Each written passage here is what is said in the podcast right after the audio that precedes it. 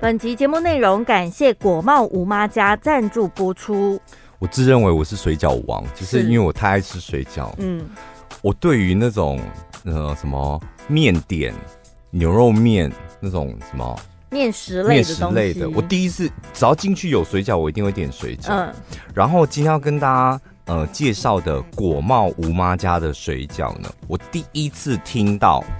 是那个我的偶像，就是前大胃王千千，他就是在夜配，然后他在吃这样。他说他们家就是贵了一点，但是我跟你讲，零负评真的好好吃。我就看他一直吃，吃一颗、一百颗、一百五十颗，然后我就看着他那个画面，然后他那个嘴巴咬面皮的时候，他的那个。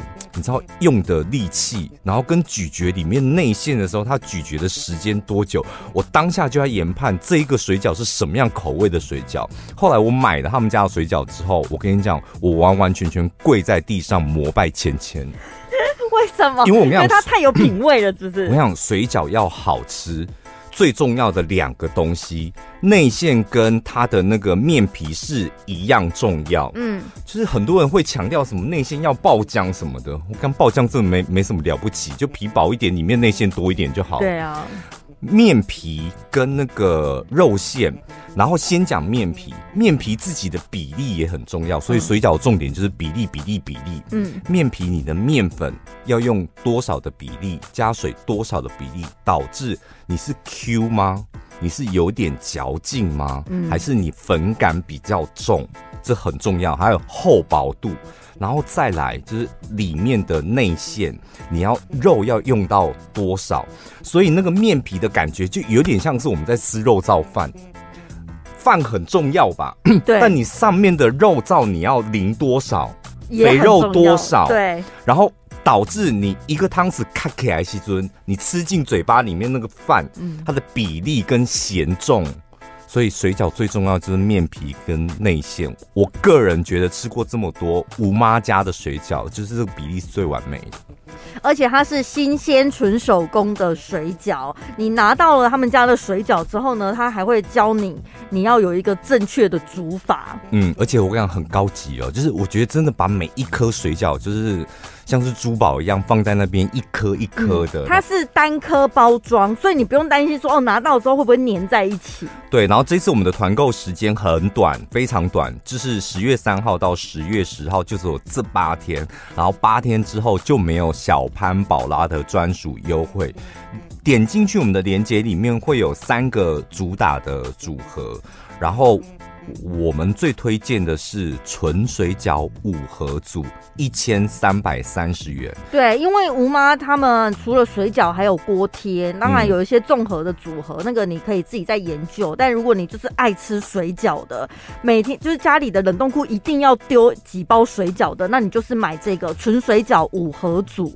里面有干贝水饺、韭菜鲜虾、韭黄鲜肉、酸白菜鲜肉、四季豆鲜肉这几个零副品，然后加价购什么呢？嗯、加价购他们家的馄饨，因为他们家的馄饨真的很好吃，而且我们所有的同事就是一致通过，你要加价购你就加购他们家的馄饨，嗯，然后呃组合很多，所以。产品也很多，那我们刚刚推荐这几个是我们自己吃过，真的觉得非常好吃。然后刚好每一种口味都一个，你放在冰箱就偶尔抽这一个，偶尔抽这一个，每天吃一个不一样的味道这样。然后价格原价是一千五百五十，团购优惠价只要一三三零，而且还含运。所以呢，你可以上到我们节目资讯栏，或者是脸书粉丝团贴文上面会有一个专属连接，从专属连接点进去，你就可以看到所有的组合跟其他可以单点的品项，还有呢，透过这个专属连接才可以享有团购的优惠价格。晚安一六八，我是小潘，我是宝拉。我看今天看到这一则新闻的时候，我就很想立刻问听众朋友一个问题。嗯，听我们两个主持这么久，有没有觉得哪一次我们真的是玩笑开过头？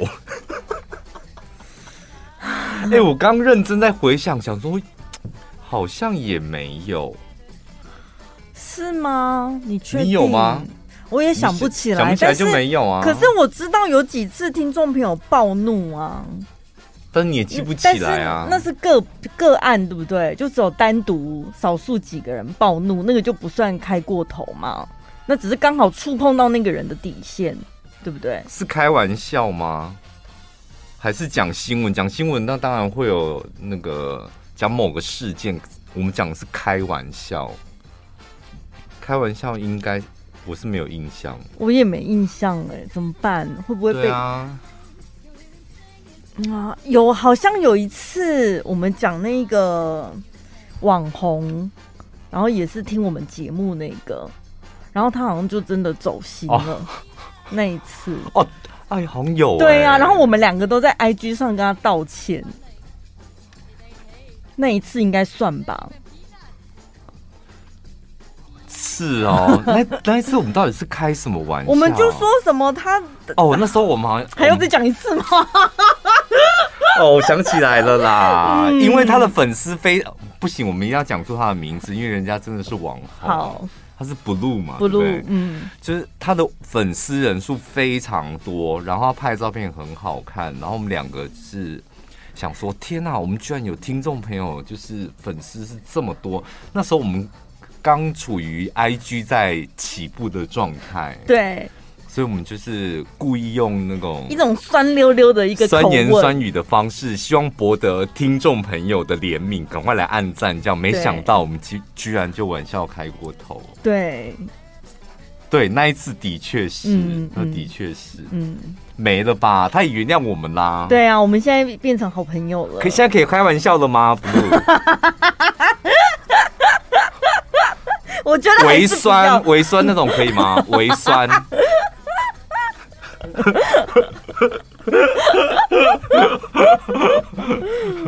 对，那一次真的，我们两个有好好的检讨了一下，而且我们两个真的属于那种贱嘴巴型的，就是你知道，酸言酸语，有时候就是一个人开了头，然后宝拉如果也有灵感的话，他又会开了头，然后我就会想较劲，越起劲，就会觉得可恶，不能讲输他，然后就越讲越过分。应该只有那一次吧？还有没有哪一次你们觉得我们开过头了？不要说你们生气，生气的可能现在已经不听了。就是有一点替我们捏一把冷汗的有没有，嗯，对。快点私讯我们一下，让我们再回温一下。我们先来讲这一则苹果的副总裁，因为有一个抖音网红，他叫麦克。他的那个抖音很红的原因，就是他是做一个主题叫做豪车车主的职业，所以他常会去那种车展。嗯，我在路上看到一台很名贵的跑车，他就直接嘟麦过去问他是做什么职业的。你是不是之前有看过这个人？有啊，對，你不是说他问到一大堆都是富二代吗？对 看到最后就觉得好像好无聊哦，都一样。他有，他有，他有很多主题啦，他就嘟过去，他也会整理。就富二代系列，然后什么一般人系列什么的，是吗？如果你爱车的话，你一应该会蛮喜欢看的。重点是他在一个车展上面呢，他就看到了一台呃，反正价值应该是一千多万的豪车，这样一千五百八十七万宾士迈拉伦。然后呢，他一样就访问他这样，然后问他是做什么职业的呢？这时候那个车主就说。我有豪车，我打高尔夫球，爱抚摸大胸部的女士，但我在周末和重大假日休假。他就讲了这一句话，然后影片就出去。后来就是有人看到，就跟他的公司检举，他就是苹果公司的副总裁。所以一般人不认识他，但是苹果的员工一看就知道，嗯，那不是副总裁吗？千千万万个员，可一般哦，应该对，或因为他是副总裁的话，啊，因为我们只认识贾博士跟库克吧。讲真的，库克长什么样，其实我记不得。你也太夸张了吧！哎、欸，我是安卓手机，我又没在看你们的发表会。哦哦哦。所以他报新闻都假，都假感情的。我好像没播过苹果的新闻。我跟你讲，有时候他报完新闻之后，你那个时间两点好像都会讲一些财经吧？对啊，吧因为股市收盘嘛。对，然后我就会问陈宝豪说：“陈宝豪，你刚刚有没有看到那一则新闻？什么、嗯、什么英镑大跌什么的？”然后讲说 什么意思？哎、欸，他真的，就念完之后，他出了这个门之后，他都完完全全不知道他刚刚讲过什么了。这叫做专业。即使我一窍不通，我还是能够把新闻报好。嗯，在我们院里叫做武魂不退。好，重点就是被检举之后，然后就这件事情就爆炸开来，然后苹果公司呢就开始进行一连串的调查，最后呢，这个苹果的副总裁他就布莱文斯他就被 fire 了。Oh my god！天哪，只因为讲错一句话。而且还不是什么公开发表记者会什么，这一个网红的影片他就被 fire 了。那这句话你觉得有哪几句话就是惹毛你？如果你是他的，如果你是他的主管或者老板什么的，没有，我就是会觉得是一个 很怎么讲，嗯，财大气粗的人讲的话，啊不会把他 fire。如果我是老板，对啊，你是老板，抖音哦，他上了一个这么流量这么大的一个抖音的那个影片，我觉得可能降级吧，有至于到 fire 吗？然后这个布莱文斯他接受彭博社访问的时候，他说呢，哎，他讲话真的是很得体。他说：“我想借这个机会，向那些因为我错误的幽默而感到被冒犯的人，真诚的道歉。我虽然不知道他讲这句话的时候他的口气表情是什么，但我就这个新闻这几句话讲得非常好。嗯，对，所有的政治人物啊，真的这样好好的讲这么一句话不就好了吗？认错，然后真心道歉，其实就是这么简单。”错误的幽默，感到被冒犯的人真诚，这这句话真的很好。他说呢，他当时会这么讲，是因为他他想引用一九八一年的电影《亚瑟》里面有一句经典的台词：“我赛车、打网球和抚摸女人，但是我周末休假，我是我自己的老板。”他就想引用这一句话，就是幽默一下这样。他犯的最大错误是什么？时空背景不一样了，这个年代有太多需要政治正确的东西。一九八一年，你要怎么揉女生的乳房可以，现在不行。私底下揉可以，但你不能够公开的讲出来。而且现在看抖音的人，他可能一九八一年根本都还没出生啊，谁会知道这是经典台词？知不知道是一回事，就是你知道，譬如说我们以前可以讲三地人是吧？你是三地人吧？嗯。现在你可以讲三地人吗？还呐！我跟你讲，连那个什么外劳，嗯，不行。我们电台主持人，我们都规定不能要讲外籍移工。对，讲了之后你会觉得有点嘴软。我就想说，这两个到底差在哪？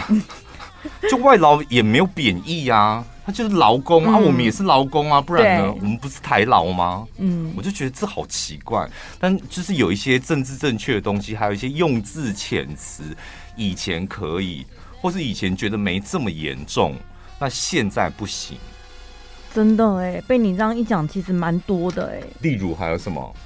像比如说，你看环奈现在也不能讲、啊，当然啊，说等一下都不能讲了。嗯，我每次听到我们院里人在讲说，等一下锁掉，我都是哎，不行不行，我想，你知道我在被心惊的心惊肉跳的。现在好像也不太能讲同性恋，好像要讲同志。同志是不是比那个同性恋好一点？说我什么好不好的？真不懂。听起来同性跟那异性恋不好吗？异性恋不行，这好奇怪哦。异性同性，然后异性恋同性，这好奇。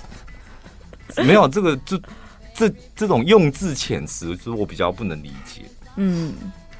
但是可能现在就因为我们越来越文明了，所以就是在用字遣词上面，可能要更小心，跟更注意一点。我们好像没开过什么太过头的玩笑哎、欸，我看没有什么听。开玩笑没有啦，但是得罪就是老板的朋友，然后刚好是我们的听众，倒是蛮多次的。陈宝拉最爱得罪老板的朋友，真的吗？是我吗？多少是你？我都是无意间的吧，我绝对不是刻意的。你没有办法刻意呀、啊，你你这个人是没有办法刻意。那所以是不是无意间的冒犯到别人那种就是白目？嗯，不会，我就觉得这不会无意，只要是无意间，其实我都觉得还好，都可以原谅，就是都很好解释啊。就你跟你无意犯了一个错，你怎么跟你的老板解释？嗯，你怎么跟你我你你你怎么跟你老板解释？我说不好意思，我没有想那么多，这，这不行，这句话不行，这句话是大忌，因为老板就会觉得什么叫你没有想这么多，所以你做事情讲话都不会想嘛，这句话不行。你看我就知道你不会回答这种问题，怎么办？好想回答说对啊，我真的都没在想哎、欸。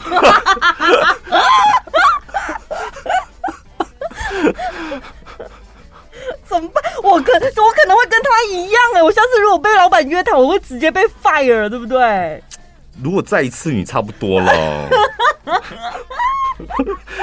可能是就是会变成五点二十一分。我是小潘，我是小倩。好，你们转去隔壁台听到，欢迎收听弗洛伊德，我是宝拉。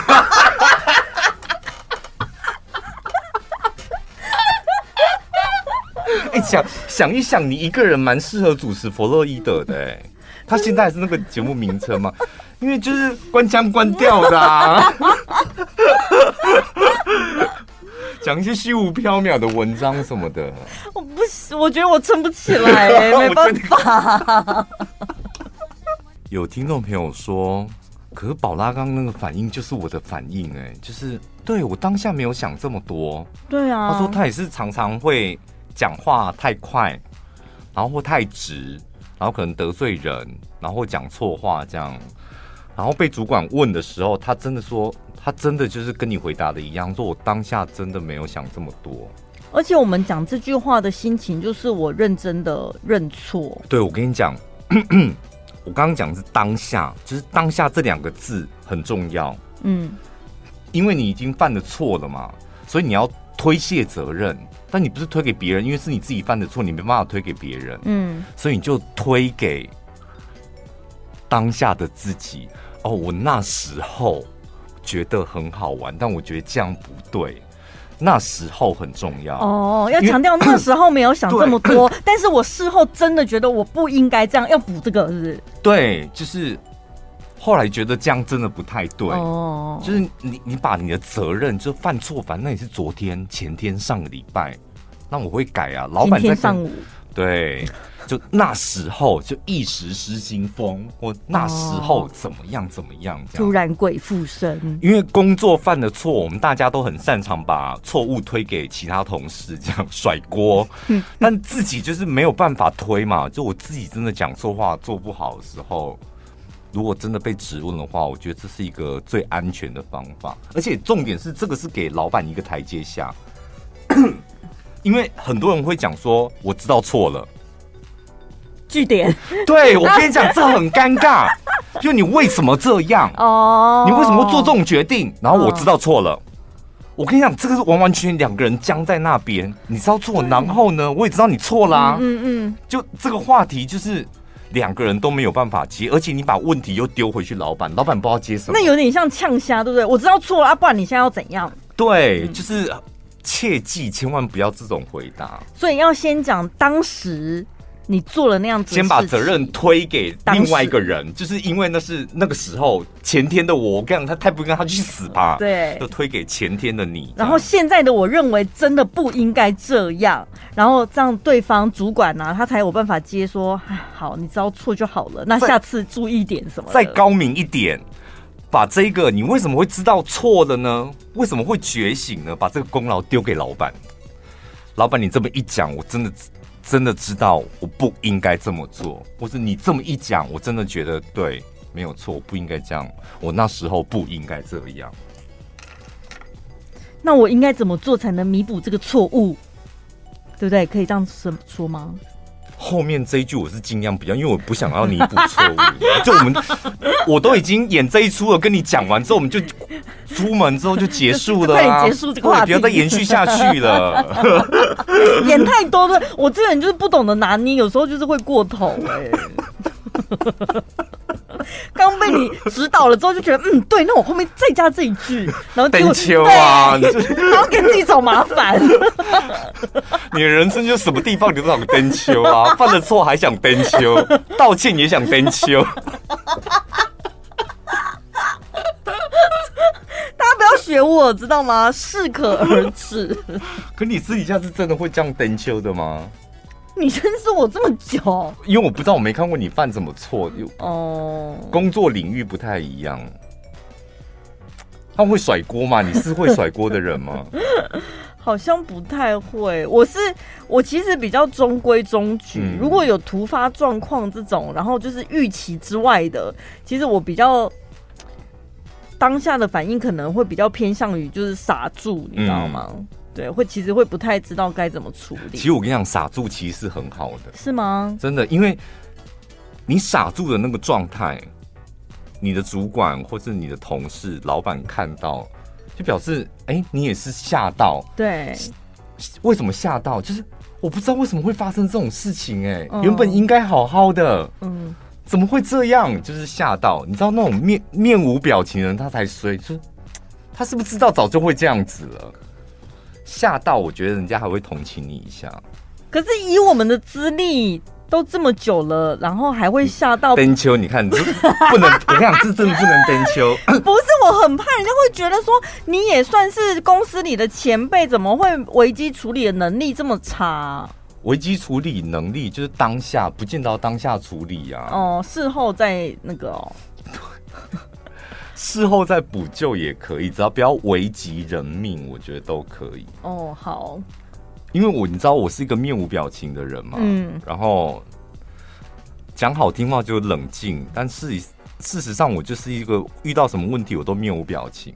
那这时候会让人家觉得，所以呢，你的解决方法是什么？嗯，你不想理吗？还是你早就知道会这样了？就是 偶尔我会演一下惊讶的戏。你演的自然吗？还还可以啦，还可以。你现在演一下我看看。我不需要演给你看啊，只要演给老板看就好了 啊！怎么会这样？就是诸如此类的。我比较擅长演给长辈看。真的，我跟你讲，因为长辈看到他会比较安心。好，感觉就很不自然。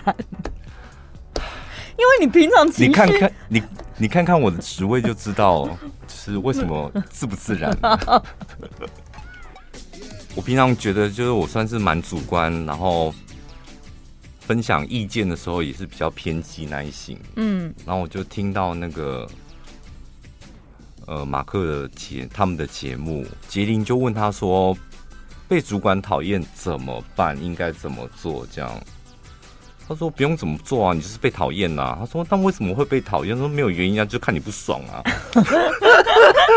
他说很多主管就是单纯的看你不顺眼，然后就属于你，你就觉得你不是他那一挂的，所以他就讨厌你，所以你做什么事情都很不顺利，他就是阻挠你哦，或者是你做什么也得不到他的肯定，你知道。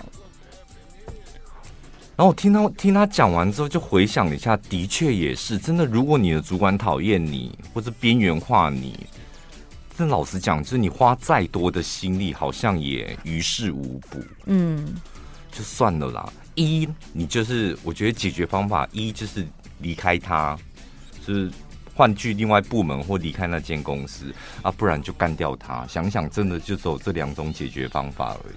但前提是你要先。如何判断主管是不是真的讨厌我？每次看到你都臭脸，知道吗？网络上有提供四个征兆，你们可以评估一下。如果四个中两个，那还好；但如果这四个都中的话，那表示你的主管百分之百就是讨厌你。嗯，第一个，你的职务被虚化，有点被架空的感觉。重要的事情不太会找你沟通，跟你渐行渐远这样，然后也不会等你改善，然后就直接把你职务分配给其他人。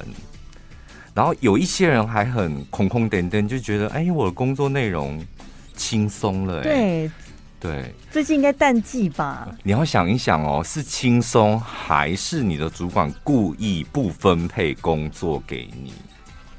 就是被把你打入冷宫，这个是蛮辛苦的一件事，因为如果你的那个舞台。或机会，你看工作其实它就是一个舞台跟机会。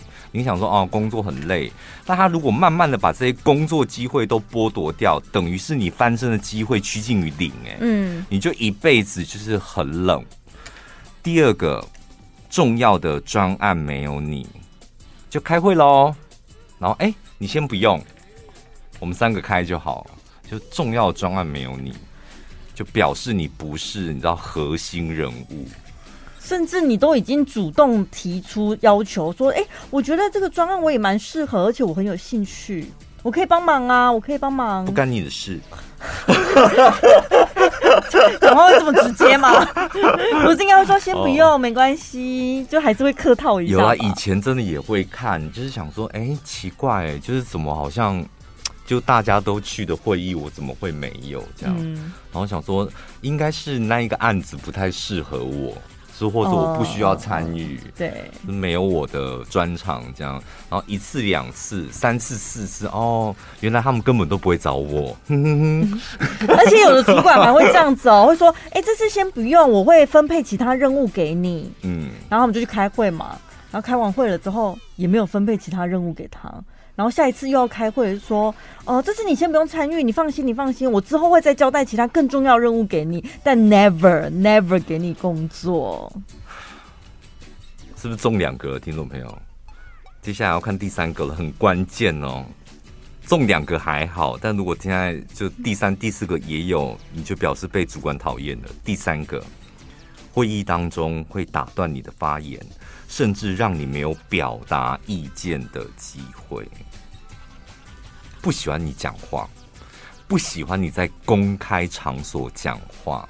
你要讲话，你就去厕所啊、茶水间啊，或者午休的时候跟同事去聊剧啊，聊什么重要的会议上面，你尽量不要讲话。呃，我觉得这一次的案子，你先等一下，小潘，那你觉得呢？有没有还问别人这样？不会，他不会那么失礼啦。你就继续往下讲。哦，我就觉得这个案子其实大家如果可以团结在一起，我们应该会做的很不错。尤其我们现在就是可以把所有的一切统整在一起，然后数位化嘛，嗯、然后就全部丢到网络上面去。真的，我觉得宝拉刚刚提的那个非常重要。然后那个马克，我跟你讲，这一次呃，我们大家中午要一起吃什么呢？什么？中午我们去餐厅聚聚餐一下吧。就这一次的那个展览办完，毕竟大家也很累，就是你知道，这个就是。不关心你的话题，然后就结束掉，就是也不在乎，而且不会让你你的话题有延伸。这就是一种，他不会直接这样子，哎，宝拉，不见得打断，但是你讲完了之后，你得不到任何的回应，对，或是你讲话的时候，他就眼神也没对到你，然后他开始划手机，通常不会划手机，他就是会，你知道，大拇指去抠食指的指甲，就是这样子，大拇指。的指甲去磨食指的指甲，就这样，精准哦。我们常干这种事啊，一定是这两个是。对，第三个有中了吗？最后一个年终考核没有提及你的职涯规划，这个我比较不懂。他说呢，喜欢重视你的。主管呢，喜欢你，然后重视你的主管，他一定会希望你有所成长，也会询问你的职业目标，适时的推你一把。那如果主管表现得不关心，也不会找你讨论就你个人的职业，那可以铁定主管是不在乎你的发展。嗯。所以大部分的公司可能年终的时候，就是可能会询问一下，私底下就是各个约谈每个员工说：“哎、欸，那接下来新的一年你有什么规划吗？”都会这样问，是不是？你现在是不是开始自己在盘算？我现在四个里面好像中 中几个了？这个网络文章你走心什么？还给我认真问问题嘞？听众朋友厘清他现在在他的公司里面的地位，不见得，可能不见得是年终啊，但是可能三不五时主管就会提到，嗯，譬如说我曾经听过，就是有一个主管，他就很喜欢某一个员工，我就是属于那个被冷落的那一个人哦。然后我就亲眼目睹那个主管跟他喜爱的那个掌上明珠说什么，你知道吗？他说：“我真的觉得你要学开车。”哎，然后他说：“啊，我觉得开车好麻烦哦，骑摩托车就好啦。”他说：“你将来万一当经理了，你还要骑摩托车？”Oh my god！这是不是就是他有在帮他规划，或者期望他往下一步发展，哦、是吧？对耶，我好像也有经历过这种东西，你也听过。然后我当下说：“啊，是主管的嘴巴讲出说，你将来万一当经理，你还要骑摩托车吗？”会哦，会，真的会。或者是前辈在跟晚辈讲的时候，就说：“你现在这样想，嗯、但是未来可能会怎么样？干嘛的？嗯、就是会让他对。”自己的工作有一个希望哦，你你现在这种反应或这么生气，其实没有问题的，因为你现在是个员工，嗯，你为自己的权利来争取，当然是没有问题。但是你也也要换个角度想，万一你将来当主管了，嗯嗯嗯，你有听过万一你将来当主管这几个 key point 吗？各位，你们有听过吗？还是这辈子都没听过？哦，有差哎、欸。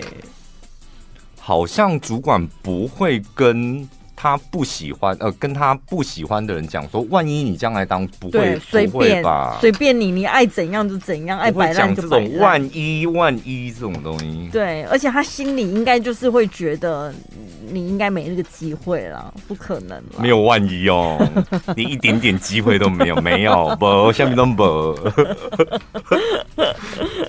但是你可以先观察一下，到底是只针对你这样，还是他对每个人都这样？但有没有人，他事实上已经有这四个征兆了？嗯，职务被虚化，重要专案没有他，然后被打断发言。对，会议当中，嗯，被打断，然后 主管没有跟我聊过职业规划，但是他不讨厌这个主管，他也想在这公司有好的发展。嗯这不冲突啊，因为是主管讨厌你，你不讨厌他是你的事啊，你自己的事啊。那不是哦，因为我将来还想要好的发展嘛。那我现在被主管讨厌了，我就没有办法再往上一步了。嗯、那我该怎么办？哦，因为如果你是讨厌这个主管的。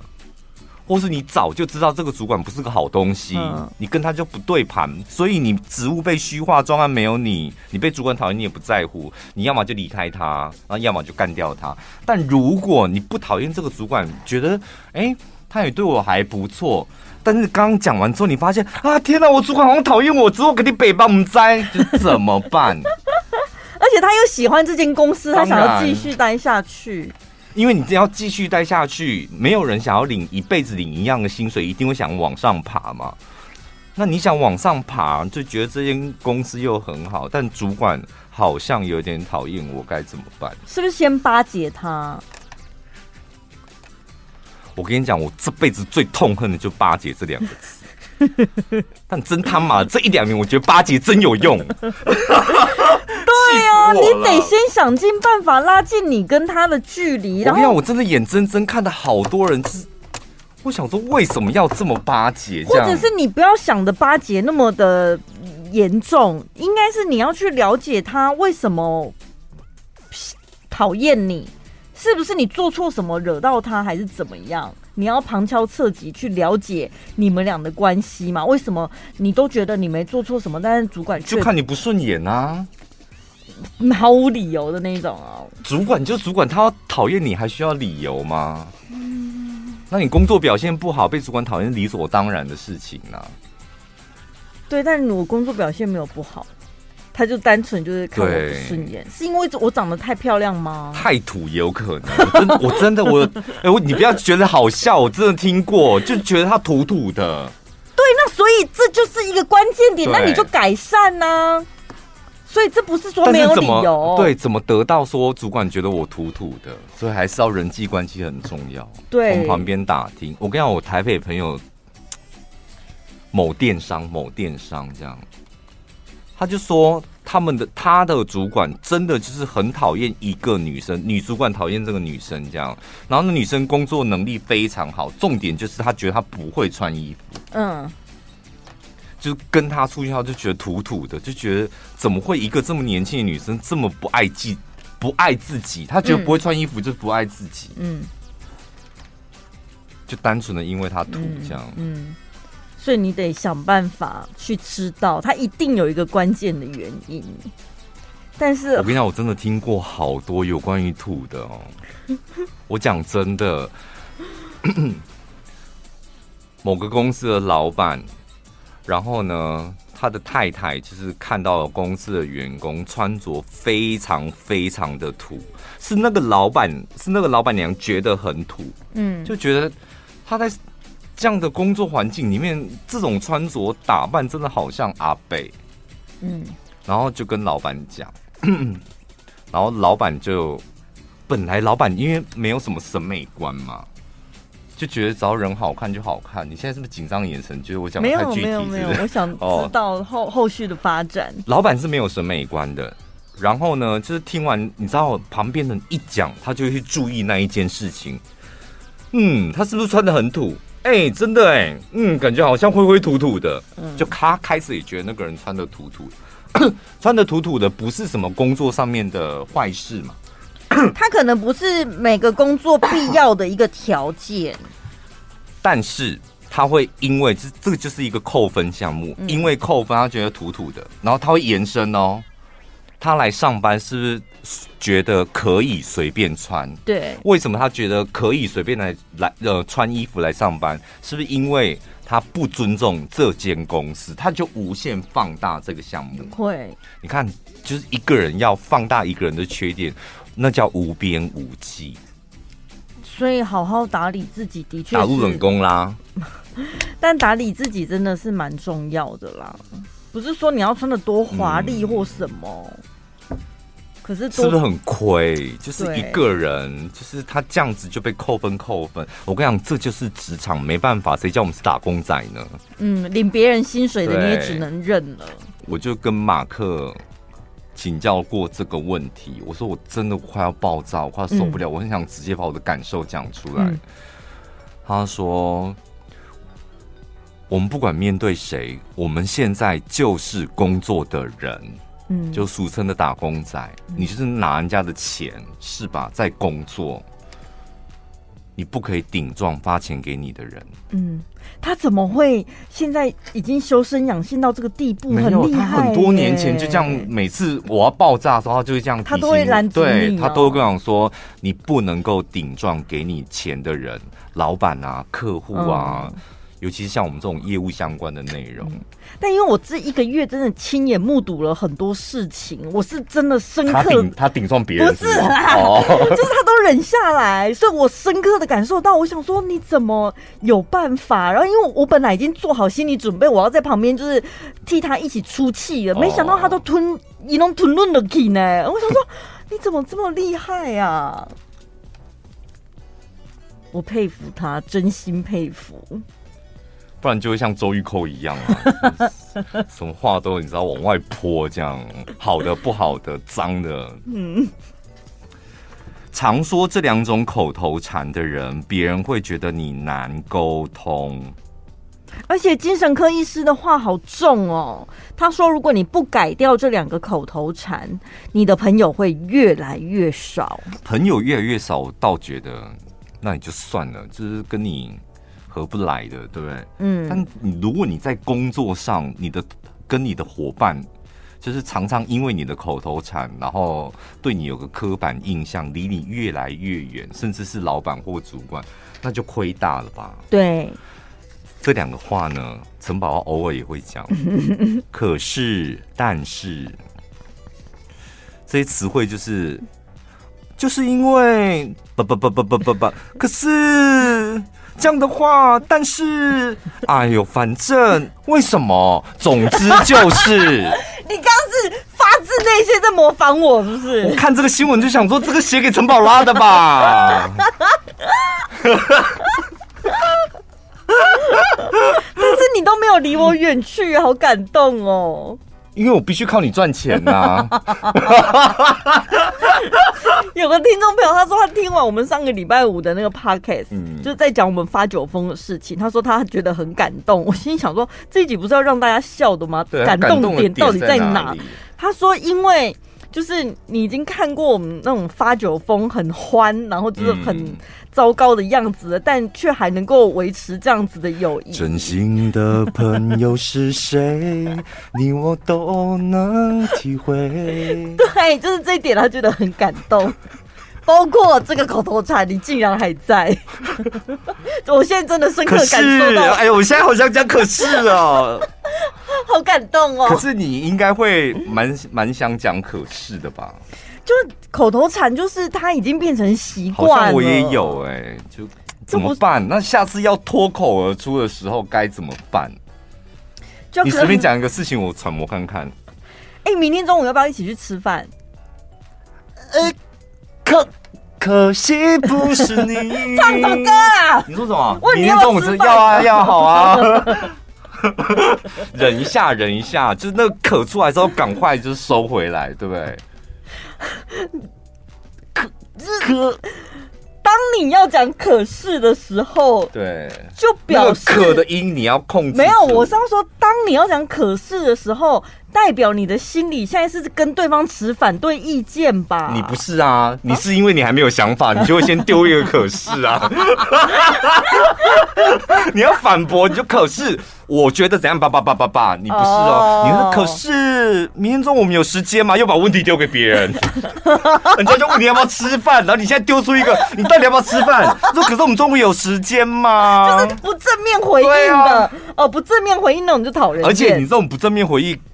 有时候是你还在犹豫，说我要不要跟你们去吃，哦、我倒不如先安静，或者直接说先让我想一下，对对，不要在那边可是来可是去啊，然后又没结论，对，哦，可能人家会常常把这种可是为什么，但是这样的话，叭叭叭，人家会觉得你是一个犹豫不决或比较没主见的人，我是啊，对，然后如果你用。犹豫不决没有关系，但是你又用可是，感觉好像你前面讲的好像有问题哦，是吧？哦，对，你前面讲你是质疑前面的，嗯，否认对方的，对，对方可能就如果是你的主管，朋友还好吧？说怎么你这么啰嗦啊？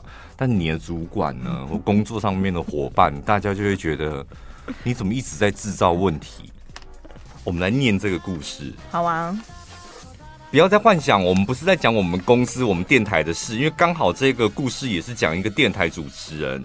这个作者是洪雪珍，这个文章来自《事业教我们的事》，你们可以去搜这一这本书，这样。嗯，雪珍她很常写这种职场的文章。嗯，所以你是她的忠实读者吗？没有，大部分她的文章我都不认同。那也要看的够多，你才能讲出大部分我都不认同这句话。对，因为我有订那个商周跟天下，啊、所以他们应该是合合作专栏啦，就常常会有他的文章。基本上他文章我都会看一下。那今天跟大家分享这一篇是看完特别有感。对，我帮他下个标题好了，因为他没有，他是他一本书里面其中一小段，嗯，都会揭露啦。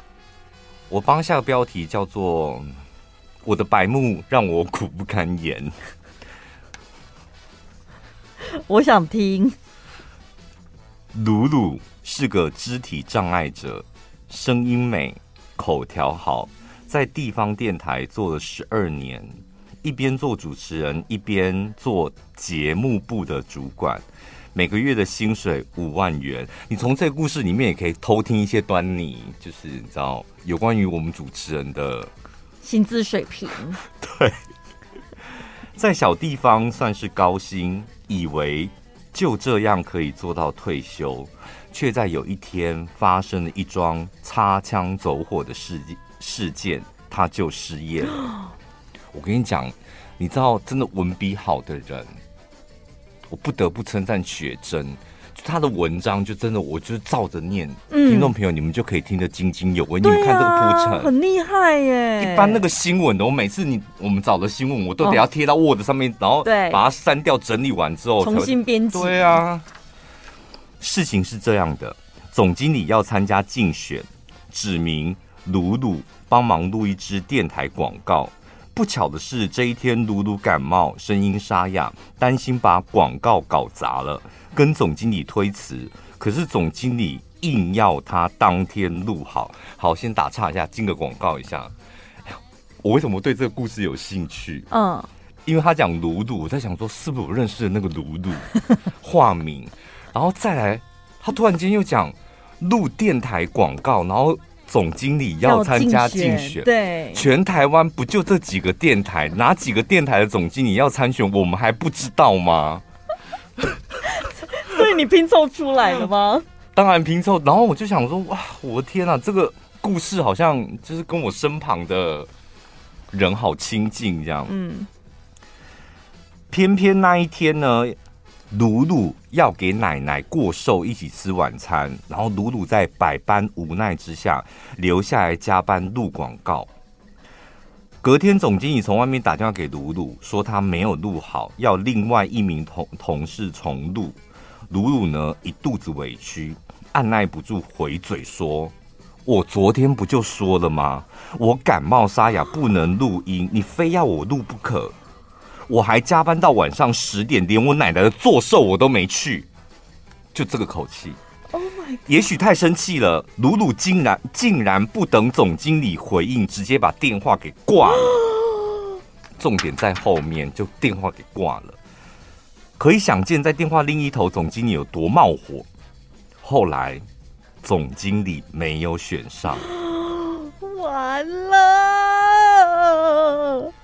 哎、他这里就写完了哎、你好厉害哦！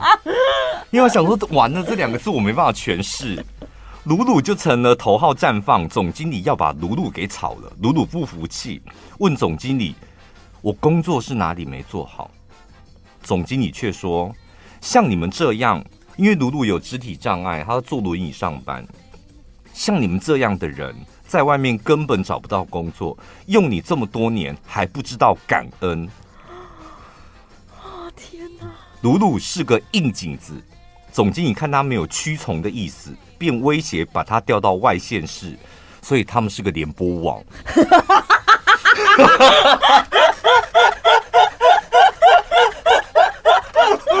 是不是很多？你就是可以一一直推敲啊！你就知道电台圈真的很小，就真的很小啊！威胁把他调到外县市。还落下一句话说：“我看你这样讲第二次哦，我看你这样怎么去上班？本来电台还要克扣资遣费不发，那鲁鲁请了亲戚出面才拿到一半的钱，但这是小事。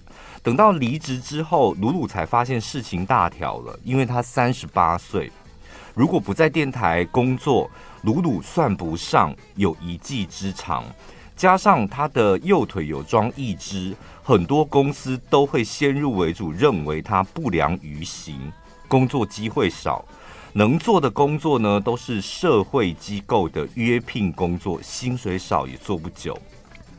八年过去了，鲁鲁的工作跟经济不稳定，已经磨掉他不少的棱角。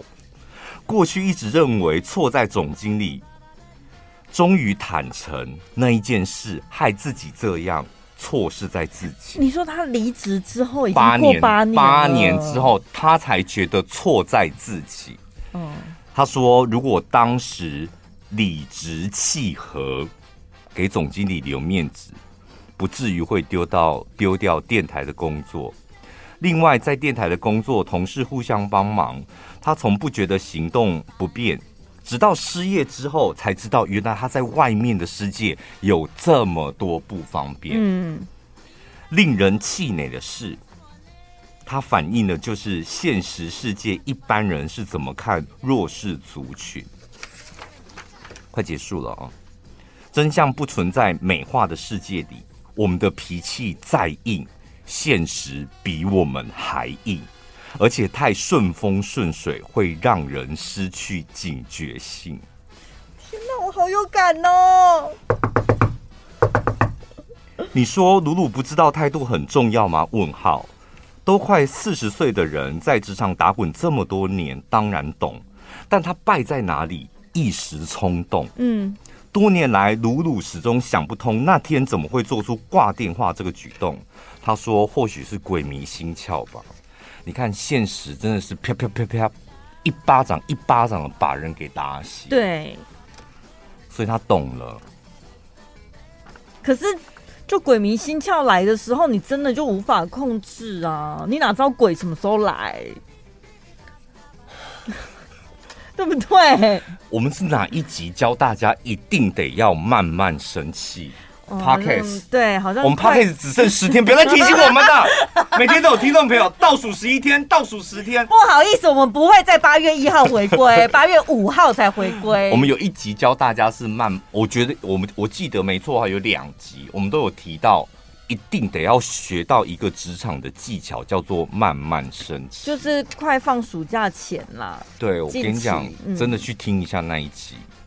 慢慢生气真的很重要。哥也是过来人，我现在也是到近几年之后，有一天就跪在我老板的面前说：“你讲的都对，我就是要学慢慢生气。”是心态上的跪吧，不是真的跪吧？我私底下都在跪老板呐，跪在那，不知道我这么破烂吗？我们老板不可能让你跪，你在想什么？老板很感动，泪流满面把我扶起来，跟我抱在一起。这样在办公室里面到底演哪一出啊？因为慢慢生气，最早是以前我们老板跟我讲。对对对，你有强调过很多次。对，然后后来我慢慢的、慢慢的自己也体会到，哦，原来慢慢生气其实是利大于弊。我现在体会到的慢慢生气，就是越想越生气。反而慢慢生气的，然后告诉你不要太早发火，就越想越生气。就当下没生气，就越想越生气。然后隔天大爆炸，这样把事情搞砸的。不会啊，可是虽然越想越生气，但是隔天你会找不到爆发的点，因为事情其实已经过了。我跟你讲，你们真的得要把这一句话写下来，就是我们的脾气再硬，有些人是天生好脾气的。嗯，我觉得那真的是老天爷赏饭吃，因为好脾气的人，你就是天生就可以慢慢生气，或是你比较不那么敏感。但是我真的觉得现代人我们都一样，真的只会越来越敏感。嗯，因为速度太快了嘛，我就说。我像我今天就要写礼拜六要播的歌嘛，然后今天就刚好写了几首新歌，不夸张，我用 YouTube 听，我真的没耐心听他的前奏，哎，我想要快点给我副歌，歌词是什么？我要看一看，我要赶快讲一讲。哎，以前听歌都是播，然后就做这也是慢慢听，这样感受一下歌曲带给我的氛围是什么，听他前奏的和弦是什么。现在真的没耐性，哎，嗯，就是因为科技，然后还有社群。让我们都想要短一点、快一点，然后结论早一点，这样我得到什么啊？你要讲什么？这样，嗯，所以我们就习惯太快太快，然后训练到自己，你自己不知不觉，因为你习惯这种很快的接收到讯息，所以你自己的那个敏感度也会变大，一点小事你就觉得啊，所以接下来应该怎么做啊？我们应该要怎么做？其实不见得要这么快，反应这么快，然后人这么敏感。就是因为你日常生活太太多这种快速的步调了，有的时候其实反而步调放慢一点。我给你们讲一个活生生的例子，就是陈宝拉。干嘛啦？你们知道？哎，你们听节目几百年了，他是以迟钝迟钝在本电台行走，广播间招挑的人，迟钝。他座右铭就迟钝这样，你看他这几年，不要说这几年，这一两年，整个人变得多敏感。真的假的？你感受到了？对啊，就是太敏感，连迟钝的人他都会 想要快一点，然后结果是什么？那所以我该怎么做？这样？对，因为我觉得我如果反应再慢下去，我好像会跟不上大家，跟不上这个世界。然后，更何况你是一般人，就正常反应的，没有那么迟钝的。嗯。你一定会想要更快，对啊，啊，所以他这么讲是什么意思？拐过你自己还拐个弯，所以是不是我昨天哪件事做不好啊？还是我得罪他什么的？叭叭叭叭这样，嗯，变得很敏感。你的工作、你的人际关系会，你知道，真的会很累。可是有时候太敏感，真的会产生很多不必要的误会。我有时候在听同事们，就是。想要询问意见呐、啊，嗯、就是可能他跟其他人的一些互动，或是听到其他人对他讲的什么话，然后他就会来跟我确认说他为什么要这样子的什么，然后我就觉得你那个情绪好像跟我听到那一句话感觉解读的角度都不一样。所以你这时候，我跟你讲，你你现在你像你这种个性，还有你这种反应，正是当道，就你才有资格，就是你知道开解所有的同事。因为你很迟钝啊，不像大家那么敏感。虽然你最近变敏感了，但是就是还是比不上别人。因为其他人就变 变更敏感了啊，你懂吗？我跟大家比起来，我还是个迟钝的人呢、啊。就你从十趴进展到五十趴，那其他人都破表了。还想要听一些更辛辣刺激的吗？快点上网搜寻小潘宝拉 Podcast。广播不能讲的精彩内容都在小潘宝拉 Podcast，记得关注哦。